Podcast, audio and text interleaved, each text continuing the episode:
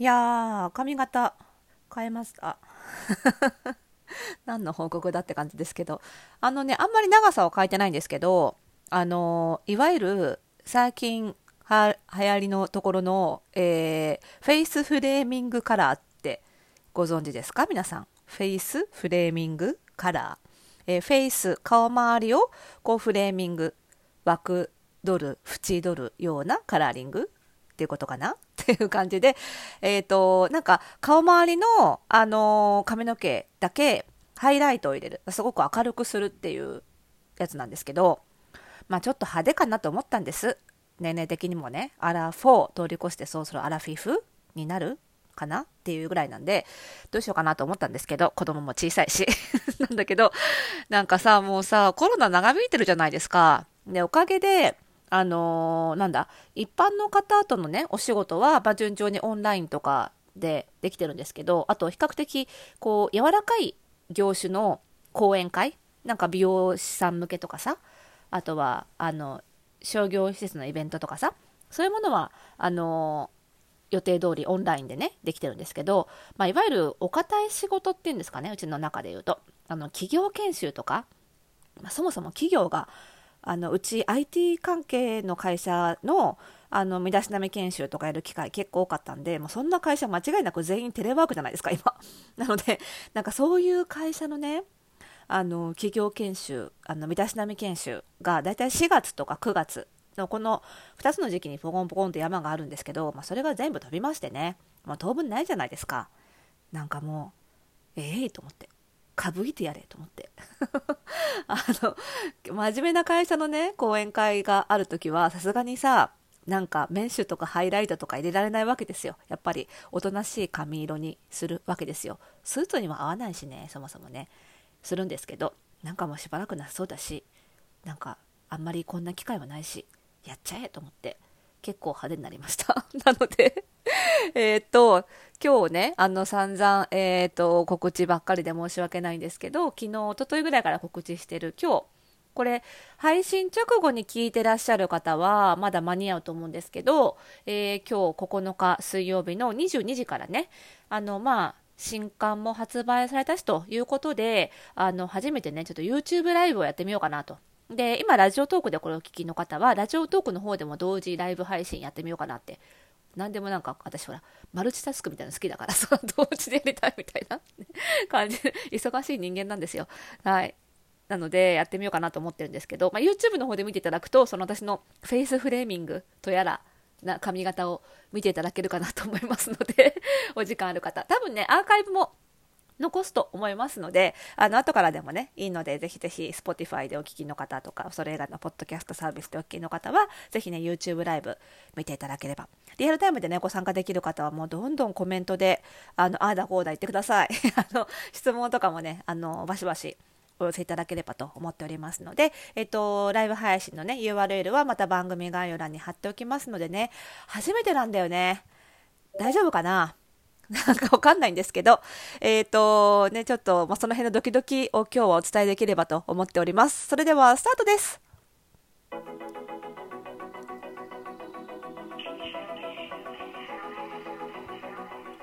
はい。ということで始まりました。133回目の配信でございます。おしゃれの呪い解くラジオでございます。この番組では、あなたに巻きつくファッションへの思い込みイコールおしゃれの呪いをバッサバッサと解いていきます。服装心理学をベースにおしゃれをもっと楽しみ、自分を変えるコツをお届けしています。お相手はパーソナルスタイリストで、日本服装心理学協会代表理事の久野里沙でございます。今日もよろしくお願いいたします。はい。ということでね、こちらは収録バージョンということで、えーライブ配信、おしゃれの呪いを解くラジオライブということで、そちらはね、あの、9日、今日、の、えー9日水曜日夜10時、22時から、えー YouTube と、えーラジオトークの同時配信でお届けしてまいりますが、まあね、初めてなんですよ、さっきも言った通り。で、今年ね、なんだかんだなんかコロナのせいでね、まあ皆さん2020年って何だったんだろうって思ってる方多いと思うんですよ。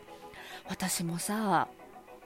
本当飲み会しなかったの。なんか数えてみたらね、1回だけ今年の頭の方にやったんですけどそれだけ？すごいよね。それ以外は全部オンライン飲み会ですよね。っていうぐらい2020年何もやらなかったというか何があったか覚えてないというかなんか気がついたらなんか冬が終わってまた冬が来たみたいなね。季節を味わう余裕もなかったっていう方も多いと思うんですけど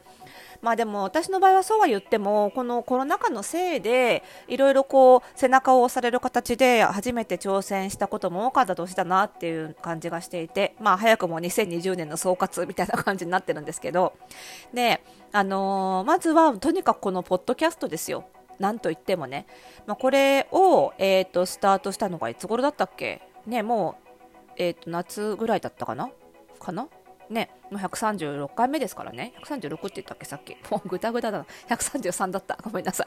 い。ね。なので、ポッドキャストが何より今年一番の初めてのチャレンジで、あのー、いろんな、これまで出会えなかった方にもたくさんご縁をいただいてね、本当にやってよかったなって思ってるんですけど、ポッドキャストもね、結構数年前からやりたいなとは思ってたんですよ。あのー喋るの好きだし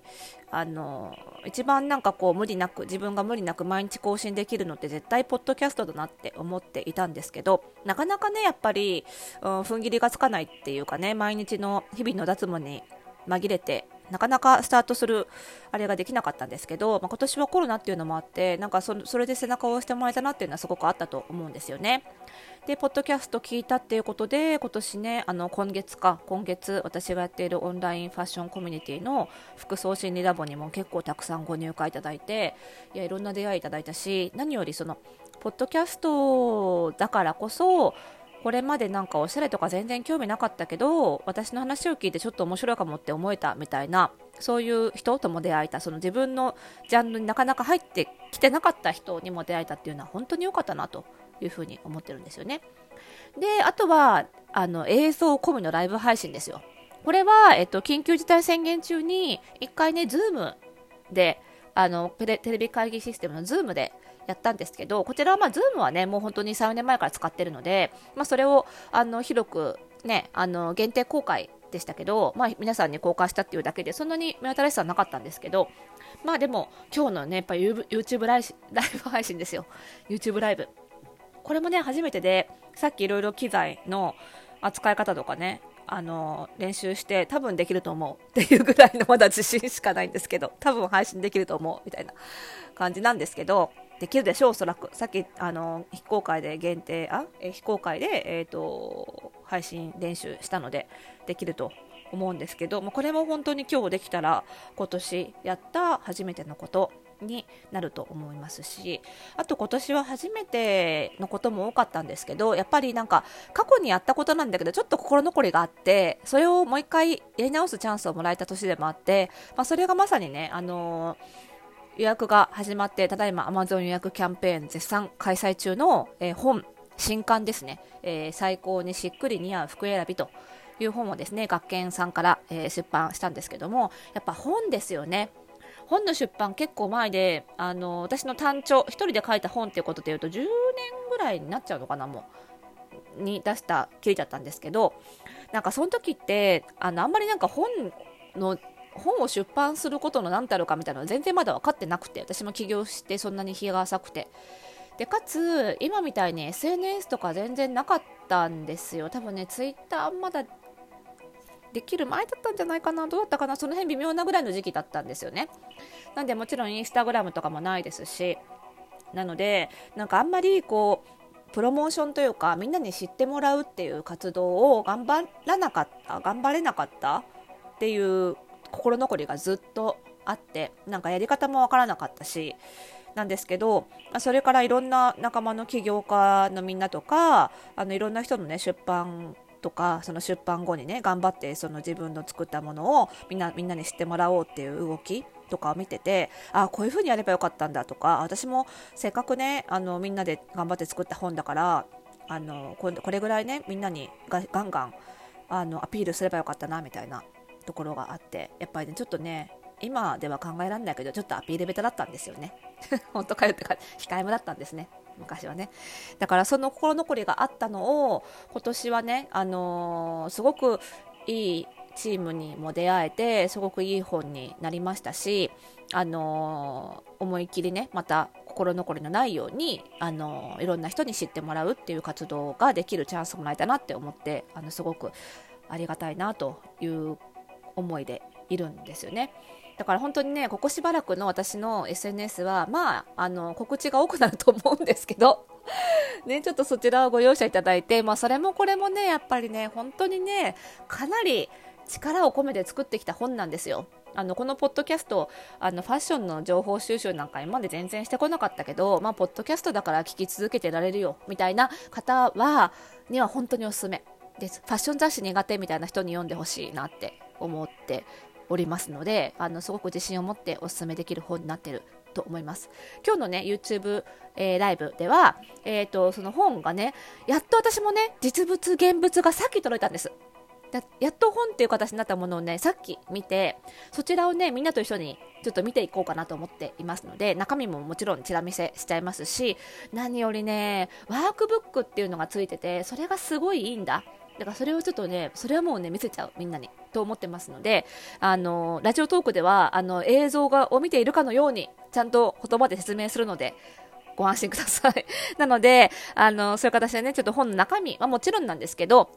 あの、春以来やってなかった生 Q&A ってことで、あの、おしゃれの悩みとかもね、その場でどんどん、あの、聞いて回答していきたいと思っています。ラジオトークのライブ配信がね、最大30分らしいんですけど、どうなんですかね？あの、それぐらいか、もうちょっと伸びるのかな？どうなのかな？っていう感じで配信していこうと思いますので、えー、本日9日水曜日夜22時、10時から、えー、ぜひお耳目お貸しいただければと思います。えー、URL は番組概要欄に貼ってありますので、ぜひぜひ YouTube ライブ、そしてラジオトークのライブ配信、えー、お聞きください。ご覧ください。それではまた次回の配信でお会いしましょう。おやすみなさい。